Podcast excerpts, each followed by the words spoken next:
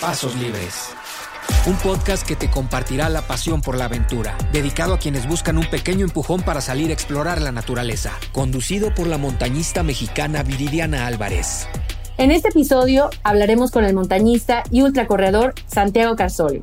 Nos platicará sobre sus récords de velocidad en las montañas más altas de México, sobre ecología profunda y cómo reconectar gracias a la meditación. Nos hablará de dogmas y filosofía que se aplican a nuestro día a día y cómo el empezar a practicar senderismo puede despertar nuestra conciencia por la naturaleza para tener un impacto positivo en ella. Pasos Libres, presentado por Flexi Country y Sonoro.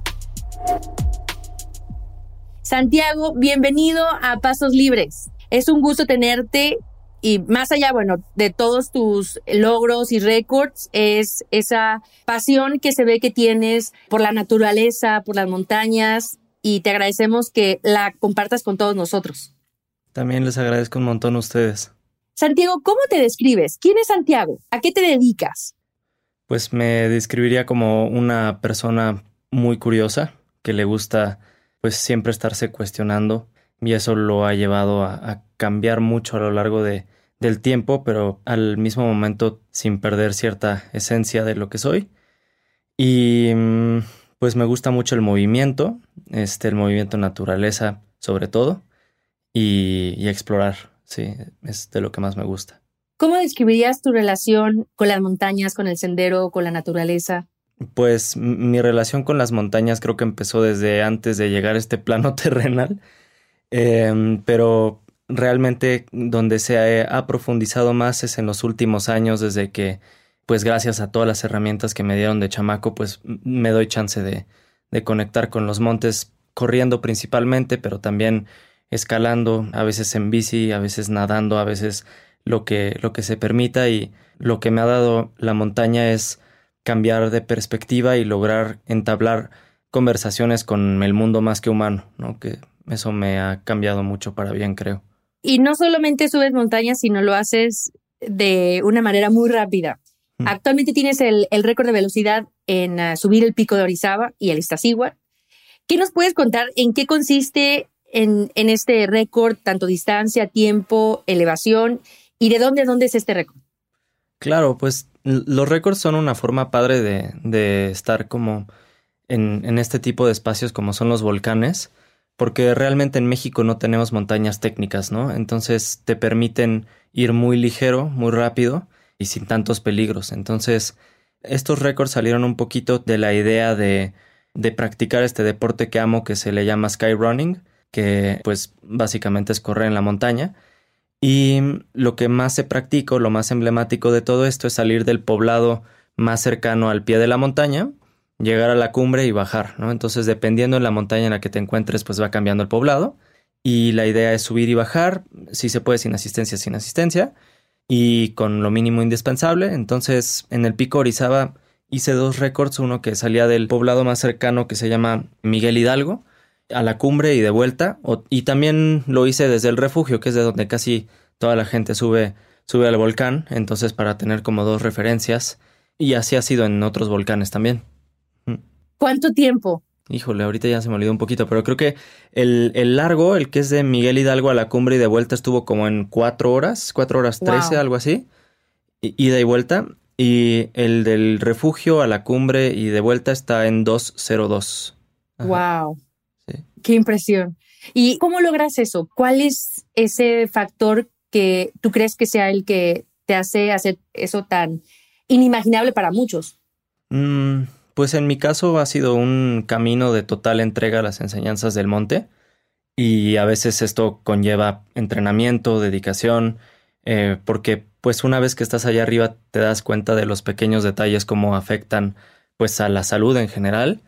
Entonces partiendo de que eh, los récords o, o todos estos ascensos de velocidad más allá de algo deportivo es una búsqueda personal de conectar con los volcanes primero, pero también luego conectar con, pues, con las partes que habitan en mí y esos retos que conlleva estar como en, en espacios que te sacan de tu zona de confort. Eh, pues sí, es una total entrega todo el tiempo, entonces hay mucho entrenamiento previo, pero también está el reconocimiento de rutas, ¿no? En México no es como en otros países que están los senderos oficiales marcados, y sobre todo cuando se trata de rutas ancestrales, hay que ir al campo a hacer reconocimientos de ruta varias veces para encontrar primero el sendero y luego leer cuál es la vía óptima, ¿no? Entonces, realmente el récord solo es como un reflejo de todo lo previo que es este, pues mucha exploración, mucha convivencia, ¿no? Los récords no se hacen solos. A veces en la previa te acompañan amigos, familia y se vuelve una experiencia muy bonita. Sí, totalmente de acuerdo en, en esta parte de las rutas, que no hay una pues una pauta, una guía, una, las rutas marcadas como tal o, de manera oficial y que hay mucho trabajo de lo que tú haces que gira alrededor de eso, tanto para tus ascensos como para que más personas los puedan utilizar. Y como tú dices, a ver, quiero que más personas puedan conocer esta ruta, ¿qué es lo que haces? Pues a mí luego esta pregunta me, me ponen como una posición de querer que la gente conecte con estos espacios y que haga otras actividades diferentes a una carrera que es muy padre. A mí me encantan las carreras, pero también luego es mucho ruido. No hay una conexión directa con la naturaleza porque solo va siguiendo marcas. Hay como todo un contexto de competitividad pues bastante eh, fuerte. Entonces, estos retos te llevan a otro tipo de conexión y a mí me encanta invitar a la gente. Entonces, casi siempre que hago este tipo de proyectos, pues lo registro, lo registro en GPS, lo registro en fotos, lo registro en video, a veces escribo y luego lo comparto. Y si bien la gran mayoría de veces ha llevado a que luego gente me, me llame por teléfono y me diga, Santiago, estuvo increíble, ya estuve por acá, oye, pero me perdí de aquí como para dónde era y así. Eh, también hay una parte de mí que tiene un poquito de miedo de, pues la verdad, em, nosotros en, en, el contexto actual de la sociedad en la que crecimos no tenemos mucho respeto por la naturaleza, ¿no? Entonces también como invitar grandes masas de gente a ir a esos lugares como tan vulnerables, eh, pues también puede ser un riesgo. Sí, total. Y, hay muchas personas que igual también se acercan o, conmigo y me preguntan, oye, ¿qué ruta me recomiendas? Y la gran pregunta también es, ¿dónde pueden encontrar información de rutas nuevas o rutas eh, marcadas, seguras? Ahí, ¿tú qué les recomiendas? Bueno, principalmente a mí me encantan los mapas. Soy como un apasionado de los mapas y, me encanta leer mapas todo el tiempo y así es como me he topado con muchas de las rutas que, que he explorado. Pero también al mismo tiempo lo que más me gusta estando en campo es no usar mapas, porque creo que cuando nos apoyamos en los aparatos perdemos esa sensación y esa intimidad con, con el espacio natural. Entonces yo normalmente a lo que más invito a la gente es realmente a perderse. Esta manera artificial de seguir señaléticas y de seguir mapas y de seguir... Eso no lo traemos en nuestro código genético. Llevamos más de 300.000 años caminando por el planeta sin estos este, mapas, ¿no? Entonces, lo más bonito es pues conectarse con el territorio. Y pues muchas veces eso conlleva estar muchas horas en el monte y muchas horas perdido entre comillas, ¿no? Porque siempre nos encontramos de vuelta. Y ahí, eh, como mencionas, ¿no? En esta gran responsabilidad de que la persona vaya bien preparado, ¿no? Que si va a explorar nuevas rutas, que vaya preparado para, eh, si se pierde, que pueda, eh, pues, al menos pedir ayuda o esté con la vestimenta correcta, que vaya acompañado, que si sale, diga dónde va, al menos este, la zona por la donde va a estar. Porque ese ya sería como un nivel de personas que ya conocen un poco algunos senderos, ¿no? Cómo reaccionar a una persona que jamás ha ido, pero tiene la intención de iniciar, de comenzar, ¿qué lugares, qué senderos le, recomiendas? Pues hay zonas muy bonitas en el centro del país. Eh, pues recomendaría ir a, un clima templado, que es donde pues menos te puedes deshidratar, donde son climas menos extremos. Hay muchos bosques alrededor del centro de México donde se puede hacer eso. Los alrededores de Valle Bravo, por ejemplo, donde yo vivo, son pues bastante seguros y pues sí, pero también como que la exploración está en todos lados, ¿no? También la exploración puede ser ir a, un punto sin tener que usar el Google Maps para, para navegar o puede ser este, pedirte una cosa diferente cuando vas a un restaurante o cuando compras este, comida no, no usar cebolla por una semana para cocinar, o sea, como que la, onda es ir cambiando estas estructuras de, pues de no explorar que tenemos. Sí, a veces es curioso, pero algo tan sencillo como dónde está el norte y dónde está este, el este o el este. Ya eh, hay personas que por el uso constante del Google Maps eh, no hay esa orientación y es algo básico en, el, en toda la evolución de, del humano, ¿no? Algo tan sencillo que pudiera ser eso. Claro. Y, y hay otro tema, este, Santi, que, que también es un tema donde tú has aportado mucho, que es en la parte de la ecología. Y hay una, un término que es la ecología profunda y que me gustaría que me platicaras de, eso. Claro, con mucho gusto. Pues bueno, partiendo de que la gran mayoría del tiempo como, como especie hemos sido parte de este sistema interdependiente que es la naturaleza por casi toda nuestra historia como, como especie hasta hace poco, ¿no? Y la ecología profunda lo que busca es justamente reconectarnos con esos saberes que ya están ahí, pero que simplemente nos hemos olvidado. Hay muchas sociedades que todavía nos olvidan de ello, ¿no? Entonces, la ecología profunda a veces puede ser controversial porque se le puede eh, acuñar eh, pues una herencia pues hegemónica, racial, patriarcal, pero la verdad es que todo ser humano puede conectar con la ecología profunda, pero básicamente a, lo que se orienta la ecología profunda es a no quedarnos en este idioma que tenemos de conexión con la naturaleza, que muchas veces justamente lleva a que no aterricemos las cosas, ¿no? Cuando hablamos de, de estar elevados, de estar como iluminados, todo es hacia arriba, hacia arriba, ¿no? la ecología profunda quiere un poquito más regresar hacia abajo, a las raíces. Y entonces las prácticas mucho tienen que ver con el enraizamiento, grounding que le llaman en inglés, y muchas prácticas que van más hacia regresar a la tierra, ¿no? Entonces es una forma muy bonita de, de ver las cosas porque no nos vamos hacia este pensamiento de, de la sociedad que todo tira, ¿no? Hay mucha tendencia en la humanidad actual de que ok, este, vamos a viajar a nuevos planetas porque esto ya valió queso, ¿no? Y es más bien, o sea, vamos a llevar el problema a otros lugares, mejor vamos a arreglar primero aquí esto y, y, no escapar. Entonces, pues sí, es eso, un poco regresar a las raíces, eh, pues desde, la responsabilidad de, de convertirnos en adultos, porque somos una sociedad adolescente realmente, ¿no? O sea, hay personas que biológicamente son adultos, pero la gran mayoría de nosotros no lo somos.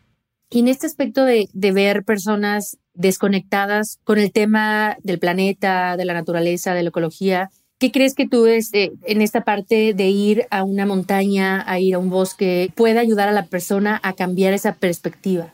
Ay, es bien bonito eso, porque la montaña te hace sentir este tanto diminuto como enorme, ¿no? Entonces es muy bonito ese intercambio de diálogos porque si la montaña quiere, pues, pues ahí, te quedas, ¿no? Eh, pero también al mismo tiempo tenemos la capacidad de, de pasar por estos colosos y, y, regresar y, darnos cuenta como de las capacidades que tenemos, no, no solo este, como cuerpo, ¿no? Sino también mentalmente e incluso otros, otros campos de la psique y demás. Entonces, la montaña ofrece todo este campo de diálogos en el cual creo que ayuda un montón para el desarrollo humano, siempre y cuando estemos abiertos para ellos, ¿no? Porque podemos seguir con la narrativa egoica de, pues, lo que, esta narrativa que se, que se replica mucho en el montañismo, ¿no? Que es conquista, ascender, banderas, cumbre y no importa la forma, ¿no? Entonces, la, pues sí, la, la montaña es, es una gran maestra, una gran aliada y también, pues, como lo veían los pueblos originarios de casi todo Mesoamérica, pues es el, es el centro de la cosmovisión, ¿no? Totalmente. ¿Y de qué manera crees que, por ejemplo, nosotros que estamos en la montaña, en los senderos, podemos aportar? Eh, ¿Con qué práctica lo podemos hacer en el tema de la ecología profunda?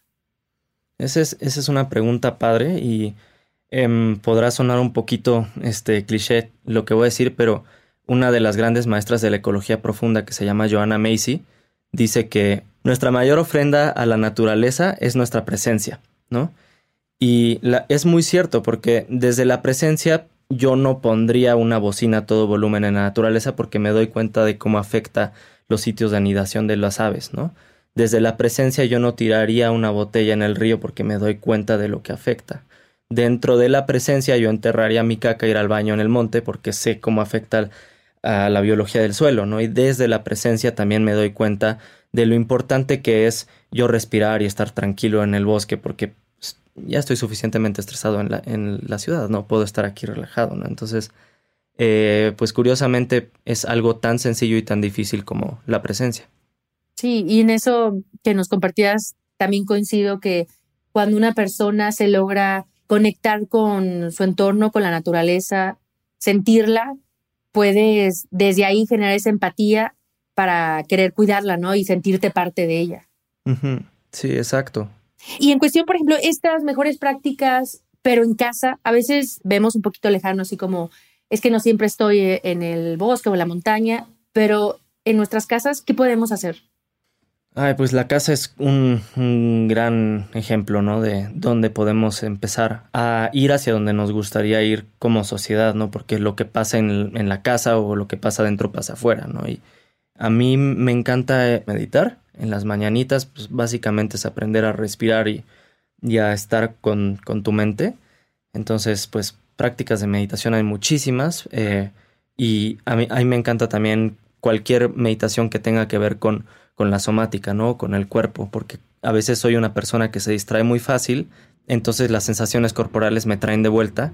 Y sí, hay de todo, ¿no? Desde eh, masajes a tus pies hasta pues estar estático respirando y, sentir como se infla tu caja torácica y, tu vientre, ¿no? Este, pero sí, básicamente yo hago eso.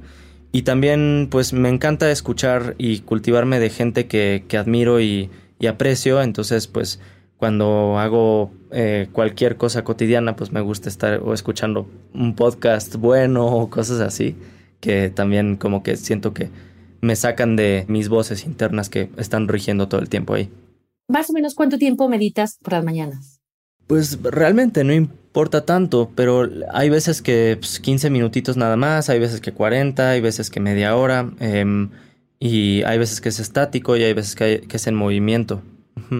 Es algo que, que también me he dado cuenta cuando a mí me preguntan, oye, ¿qué tipo de meditas? ¿Qué tipo de meditación?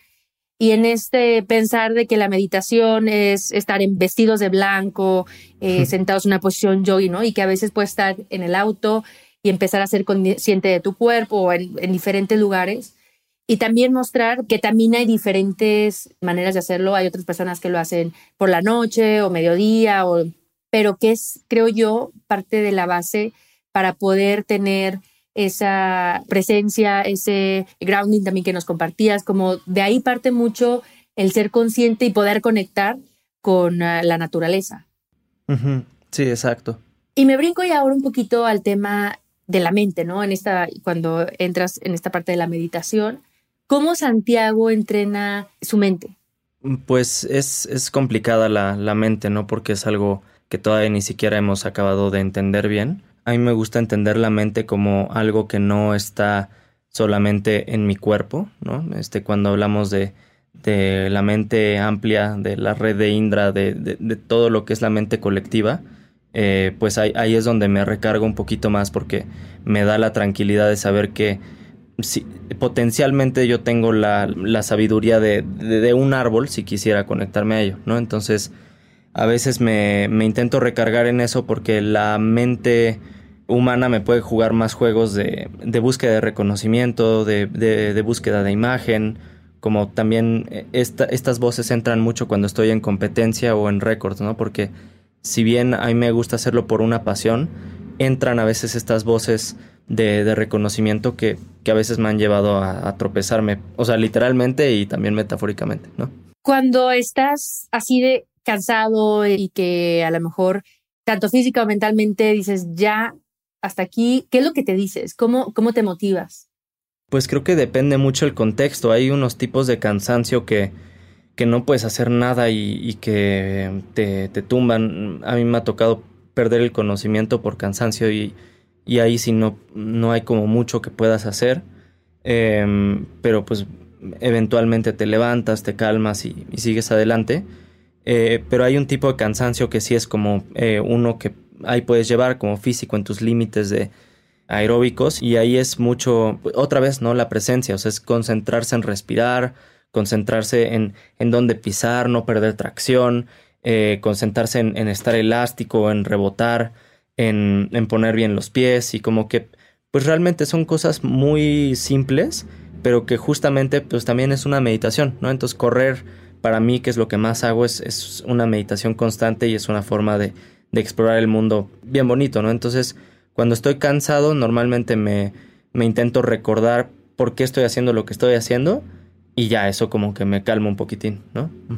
Sí, totalmente. Y eso fíjate que ha coincidido en varios episodios eh, la importancia de saber por qué lo estamos haciendo.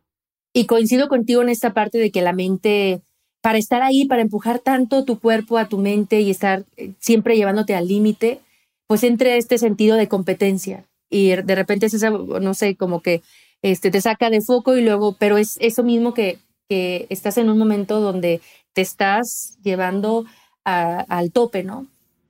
Lo que tú haces es extraordinario en cuestión como de eh, hacer pues en tiempos inimaginables para muchos de nosotros y a lo mejor lo llevamos como más calmado, ¿no? Pero esta parte de saber hasta dónde llevar al cuerpo, ¿cómo haces para escuchar a esa voz auténtica del cuerpo y luego con la mente estar empujando?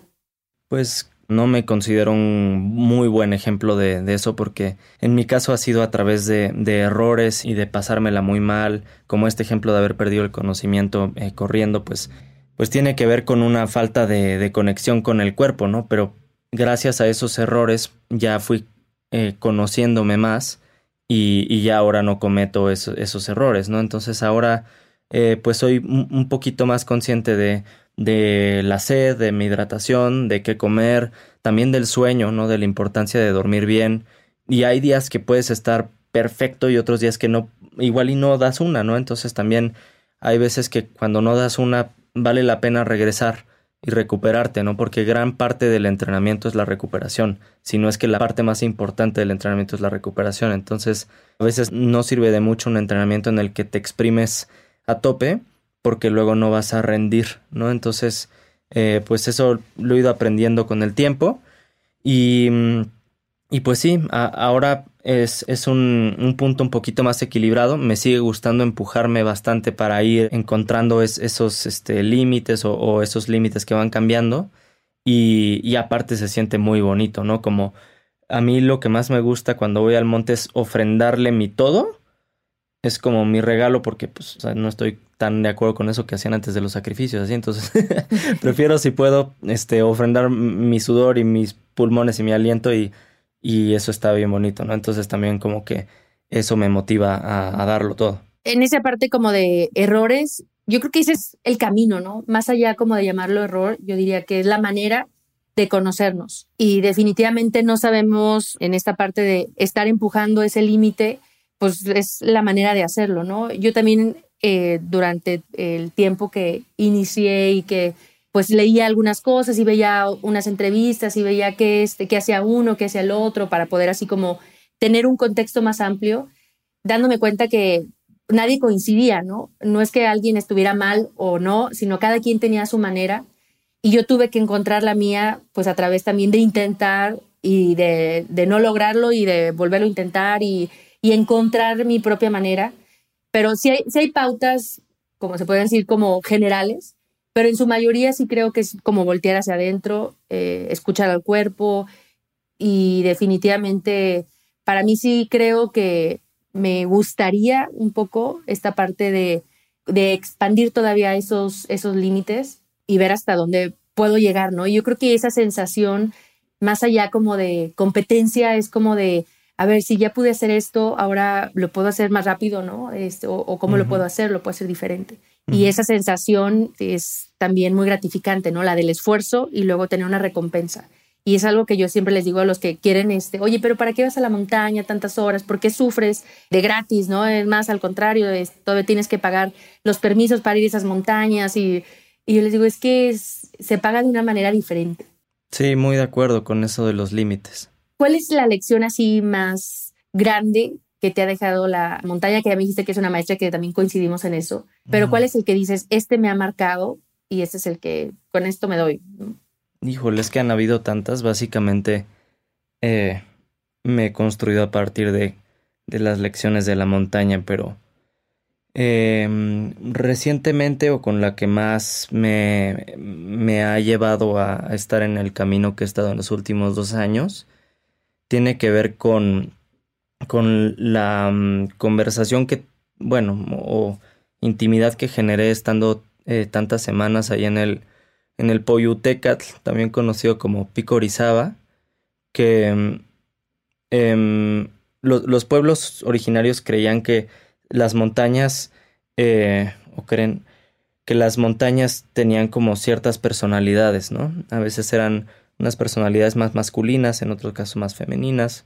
El caso del Iztaccíhuatl es como muy claro que es mujer, Popocatépetl es más como masculino. Y en el caso del Poyutecatl es como algo intermedio, pero es tirándole más a masculino. Y a mí me conmovió mucho esto porque eh, el pico de Orizaba es una, un volcanzote que está muy eh, destruido por el humano, ¿no? en cuestión de bosques, de mantos acuíferos. Y yo lo relaciono mucho a, a la masculinidad actual que nos ha llevado a, destruir eh, pues nuestra casa, nuestro hogar, que es, que es la tierra y al mismo tiempo a, a destruir los, las proveedoras de la vida que son las montañas, pero también la opresión hacia la mujer, ¿no? Entonces, a mí me encantó que en el pico de Orizaba por fin me encontré con un hombre que está equilibrado o que sabe este, balancear eh, entre poder tener su ladera llena de, de pastos, flores eh, y perfumes y también al mismo tiempo ser rudo, áspero, hielo, filoso y como que todos estos extremos en, en un personaje a mí me llevaron a, querer ser como, como el pico Orizaba, ¿no? Entonces en, en, en, el último, en los últimos dos años he estado mucho en, pues es, eso me ha acompañado y, y también al mismo tiempo, pues el, el, duelo que nos toca vivir como generaciones, hablo de quienes ya se están yendo y quienes están llegando ahorita mismo a este plano terrenal como humanos, que nos está tocando vivir un periodo de transformación muy drástico de nuestros ecosistemas y que nos vamos a tener que despedir de muchas cosas que, que a generaciones anteriores era como algo inamovible, ¿no? Como el, el tema de los glaciares, que el pico Orizaba ya nos va a tocar ver desaparecer ese glaciar, ¿no? Entonces, también caminar por esos hielos este, ancestrales que, que van a desaparecer me, me abrió un portal de, de aceptar los duelos y de aceptar el dolor, o sea, de, antes siento que me refugiaba mucho más en las distracciones y en no querer ver lo que está pasando en el mundo por sentirme impotente. Y cuando estuve en el pico Orizaba me di cuenta que no necesariamente tengo que tener la solución o que poder hacer algo, pero el simple hecho de poder acompañar un proceso puede ser lo más valioso, ¿no? Entonces me sentí muy agradecido de caminar por esos hielos, de correr por esos hielos, de deslizarme por esos hielos, que muy posiblemente hoy en día incluso ya, ya no están, ¿no? Wow, no, qué lindo, porque se, se ve el reflejo de lo que representa la, la montaña, esa filosofía que tú tienes y respeto que tienes, y que es triste, ciertamente, ver las fotografías de hace 50, 100 años, y que era algo espectacular y ahora verlo deteriorarse. Eh, sin poder hacer algo específico para ese glaciar, ¿sabes? Es como, ok, pues es el calentamiento global, podemos hacer algo, eh, pero ya estamos muy lejos de poder salvarlo.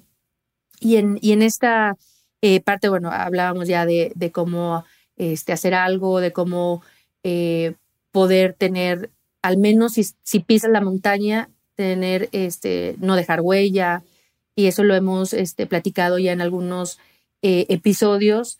Y a mí me interesa saber como esta filosofía que tú tienes, ¿qué libro tú, le, tú nos recomiendas? Y me incluyo como para poder empaparnos un poquito de, del tema de la naturaleza, la montaña. ¿Cuál es tu libro favorito? No sé si tengo un libro favorito, pero puedo decirles autores que me encantan. Eh, partiendo de que a mí, eh, vaya, de, chico y todo eso, creo que estuve muy eh, cultivado por un tipo de literatura de montaña y de aventura que era otra vez como muy de corriente colonialista. Eh, casi toda la literatura que hay de montaña es muy colonialista, entonces lo que me ha gustado ahora es intentar encontrar autores que no tengan narrativas colonialistas porque me siento más identificado de esa forma de vincularme con, con el monte, ¿no? Hay, hay un autor este, gringo muy bueno que se llama Bill Plotkin. Él tiene varios libros padrísimos. Eh, Soulcraft, Wild Mind, son muy buenos. También siguiendo estas ramas hay un escritor africano nigeriano que se llama Adebayo Akomalafe, él me gusta mucho. Y mm, David Abram también, este, de Estados Unidos, es, es muy bueno. Y tenemos muchos autores latinoamericanos también, pero de, de, momento los que más me han conectado en los últimos quizá dos años son eh, ellos tres. Santi, ¿cuál es tu ruta favorita en México? Híjole, es, es, muy difícil, pero para lo que me gusta hacer a mí, que es este carrera de montaña, el, el volcán Tacana en el en, el límite de México y Guatemala está padrísimo porque puedes potencialmente salir a 700 metros sobre el nivel del mar y llegar hasta 4100 en cuestión de 12 kilómetros, ¿no? Entonces te toca vivir todo el cambio de ecosistemas, este, desde selva hasta eh, toda la parte de montaña alta y las comunidades están muy, muy bonitas, este, hay muy buena comida, te toca ver una gran diversidad de ecosistemas y también es una montaña que no está tan saturada como algunos volcanes del centro de México. Eh, mi montaña pilar diría que, que sí es la ahí es donde más eh, he crecido y, he estado.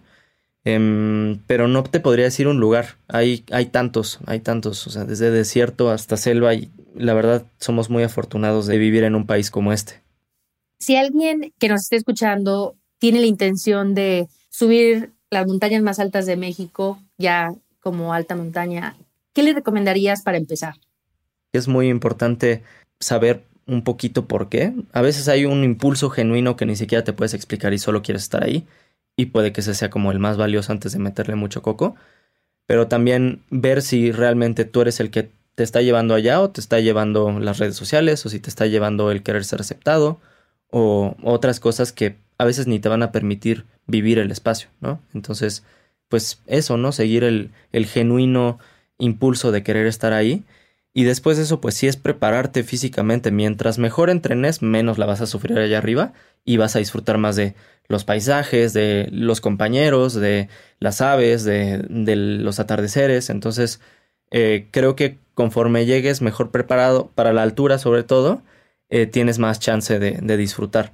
Entonces, a, mí me funciona muy bien correr, pero si eres una persona con sobrepeso igual y no está tan bueno entrarle con tanto impacto a articulaciones, entonces quizá primero es mejor visionadar. Entonces cambia mucho de, dependiendo de la persona y de tu complexión y de tus capacidades y, todo, ¿no?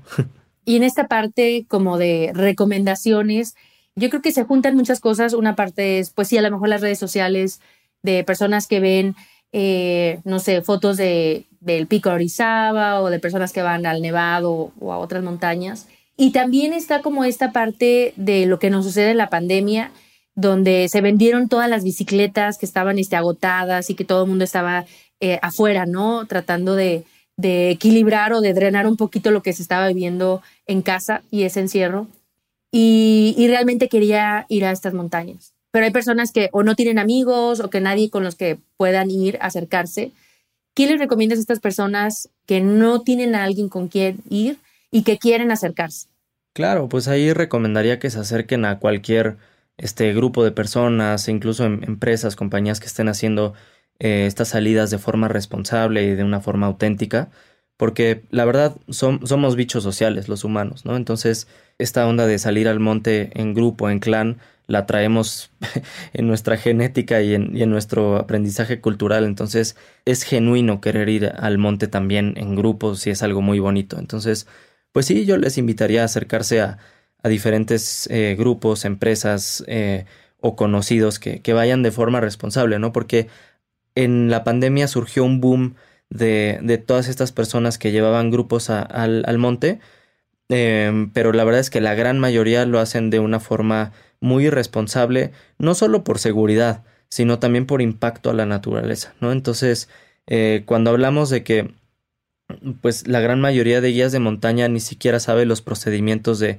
de cómo enterrar la caca, de, de, qué hacer con la basura, de, de qué hacer con, con, el ruido, ¿no? También nos habla de, de la ignorancia que hay en, en, la guianza en México, ¿no? Entonces, pues sí, en, en mi caso sería que se acerquen con, con gente que tiene esa preparación. En cuestión como de más baja montaña, bosques, parques, también hay otras capacitaciones, ¿no? Están todas las de Sectur y, demás. Eh, pero, rara vez te van a mencionar eso en la página. Yo en, mi recomendaría, o sea, recomendaría mucho a la gente no fijarse tanto en los precios, porque a veces por 500 pesos o, o por 300 pesos piensas que, ok, vale la pena ir a lo más barato, pero eso puede ser tu seguridad o tu este, calidad de la experiencia, ¿no? Y al final cuando nos conectamos con la narrativa de que todo lo que estemos haciendo ahorita es un préstamo de las generaciones futuras, pues hay que andar bien truchas con lo que hacemos, ¿no? Porque em, todo el impacto que tengamos en el entorno, eh, si es negativo, lo van a estar pegando las generaciones próximas. Entonces, eh, mejor eh, vayamos con estas otras empresas y pues fijarse si los días son certificados, también muchas veces en, en cómo escriben o cómo eh, ¿Qué te venden, no? En sí, ¿qué, te venden es muy importante. Ya si de plano tienen entrada conquista, dominar, vencer, o sea, esas palabras este, bélicas, yo las descartaría y me iría con algo que no sea bélico, ¿no? Y, sí. No, y hay veces que hasta son más costosas, pero te ofrecen un fotógrafo o te ofrecen este. Y sí, es como que sea realista, ¿no? A veces, eh, sí, sí, no tienes condición física, no, no, sí, sí, sí puede, sí puede. Entonces, sí fijarse eh, en lo que ofrece. Y en esta parte de, como de, pues, ¿qué más poder compartirles a estas personas que quieren iniciar y que quieren acercarse este, a la montaña? Pues ya nos has platicado del entrenamiento físico, del mental, de, de ese por qué, como esa pasión, eso que sale por dentro, esa conexión. ¿Qué es lo que así en lo personal, a ti te ha este, llevado, te ha motivado a querer seguir haciendo más cosas? Y, ahí viene esa pregunta de, ¿qué sigue para, para Santiago? En mi caso, ah, eh, este último año sobre todo, ha sido, bueno, como año y medio, ha sido cambiar un poco mi relación hacia correr, porque bien sabemos que en nuestra sociedad actual somos poblaciones que estamos con estrés crónico normalmente, ¿no? Por nuestro entorno urbano, por, por las pantallas, por el ruido, por lo que sea, ¿no? Entonces, hay veces que el deporte se considera como algo que es beneficioso para la salud, por todos los beneficios que puede traer, pero uno de ellos que se argumenta mucho es que justamente baja los niveles de cortisol y la principal hormona para, el estrés. Pero cuando el ejercicio se lleva a, unos estados los cuales eh, pues justamente te estás explotando al cuerpo, es lo contrario estás produciendo más cortisol y, estás estresando a tu cuerpo, tus articulaciones, tu sistema inmune. Entonces, en, ese punto, el, ejercicio casi que se vuelve una contraparte de lo que estaba buscando al principio, que era la salud. Entonces, ahorita estoy intentando llegar al mismo nivel de condición que tenía antes o de rendimiento sin estresarme tanto, ¿no? Eh, el cuerpo principalmente. Entonces, ha estado bien padre porque he estado como reconfigurando la forma en la que corro y la forma en la que me aproximo hacia los objetivos, ¿no? Como carreras o récords. Entonces, ahorita tengo muchas ganas de probar más ultradistancia. Este año es muy posible que corra dos ultramaratones largos de 100 kilómetros. Y mm, también tengo muchas ganas a fin de año de, de hacer un proyecto de ascenso de velocidad en una de las montañas más altas de México, que ahorita todavía lo quiero mantener en secreto, y este va a ser una travesía muy bonita, pero también posiblemente sea el reto más difícil o cansado físicamente que, me he aventado hasta la fecha. Entonces, pues eso más o menos está en el radar de cuestiones deportivas, pero en cuestión de mi chamba y de lo que hago y que me apasiona, pues tengo varias rutas y varios también en conjunto con otros proyectos de cuidado del medio ambiente, de comunitarios para llevar justamente estos grupos de una forma consciente a las entrañas de, de nuestro país a, lugares muy bonitos, enlazando rutas ancestrales y e, eso me, me apasiona mucho, o sea, poder compartir lo auténtico de, este territorio caminando, ¿no? Wow. ¿A ti qué te hubiera gustado que te dijeran antes de iniciar en este camino en los senderos? Uy, a mí sí me hubiera encantado, no sé de qué forma, porque siento que si me lo hubieran dicho no lo hubiera aceptado, pero que no, no me importara tanto el, el que dirán. Antes creo que me regía mucho por eso y, y si bien me iba padre en las carreras y así, em, no me dejaba vivir lo que había alrededor. Entonces, quitando eso, creo que me hubiera permitido conectar de forma más auténtica con lo que estaba sucediendo en ese momento. Y pues sí, es, quizá que esa hubiera sido una de las partes que más me hubiera gustado incorporar. Santi, ha sido una plática súper interesante conocer la mente, la filosofía de una persona que vive la montaña de una manera, y lo voy a decir como de una manera rápida por estos ascensos tan extraordinarios que haces y que actualmente tienes ese récord en la montaña más alta de México, que como decías no es eh, como el objetivo final, pero sí es, creo yo, que resultado de tu esfuerzo, dedicación, pasión y, disciplina y todo, todos los ingredientes que se ocupan para poder lograrlo. Em, y podríamos seguir todavía platicando mucho rato sobre este tema tan apasionante que es la montaña. Y mm, por último, ¿hay algo que te gustaría agregar y decir a todas las personas que compartimos este sentido y esta pasión por los senderos y que nos escuchan en este podcast? Pues agradecerles un montón por su tiempo, por estar ahí y, también como felicitarles esta, eh, creo que es como una acción de mucha valentía en estos tiempos conectar con lugares naturales porque son vulnerables a, a desaparecer o a destruirse. Entonces, el simple hecho de adentrarse y ver y conectar, creo que es uno de los actos más valientes que podemos hacer actualmente. Y pues qué buena onda que estén iniciándose en ese camino y eh, ojalá que, que traiga como muchas sorpresas y mucho crecimiento este camino de adentrarse en el mundo más que humano y eso. Santi, si te queremos preguntar algo, encontrarte, ¿cómo estás en, en redes sociales? pues tengo como dos vertientes, ¿no? Una de, estas este, travesías, este, caminatas, experiencias que hacemos, que es aire libre running, así como corriendo. Y la parte mm, personal, como de, de, todo lo que hago deportivamente, me pueden encontrar. Creo que mm, solo estoy activo en Instagram y en YouTube. Soy Santiago Carsolio. Y así, tal cual, con C de casa. Ahí me pueden encontrar con muchísimo gusto. Y nada más una última duda, aire libre, ahí podemos nosotros ser parte de estas, pues, caminos contigo.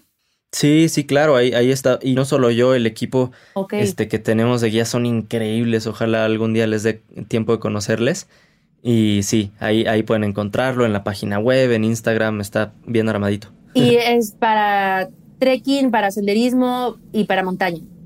Para, sobre todo, es para senderismo y para correr tenemos como dos vertientes, ¿no?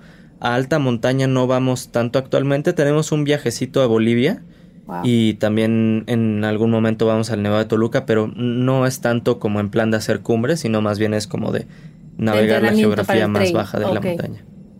Bueno, pues también ahí te vamos a estar siguiendo y qué padre que pues también apoyes a este, a este deporte, a esta actividad que así como lo dijiste hace un momento, si somos valientes y nos atrevemos a ir ahí, es seguro que algo aprendemos. Así que muchísimas gracias, Santiago. Ahí estaremos muy, muy cercanos y espero encontrarte muy pronto en la siguiente montaña. Eso, muchas gracias a ustedes también. Esperemos nos encontremos para allá por el monte y felicidades por el podcast. muchísimas gracias a ti. Un abrazo. abrazo. Pasos Libres. Es un podcast de Flexi y Sonoro con Viridiana Álvarez. Envía tus comentarios y preguntas en redes sociales al hashtag Pasos Libres y arroba FlexiCountry o arroba Sonoro Podcast. Suscríbete y recomiéndalo a quien le urge sentir la naturaleza. Nos encontramos en el sendero.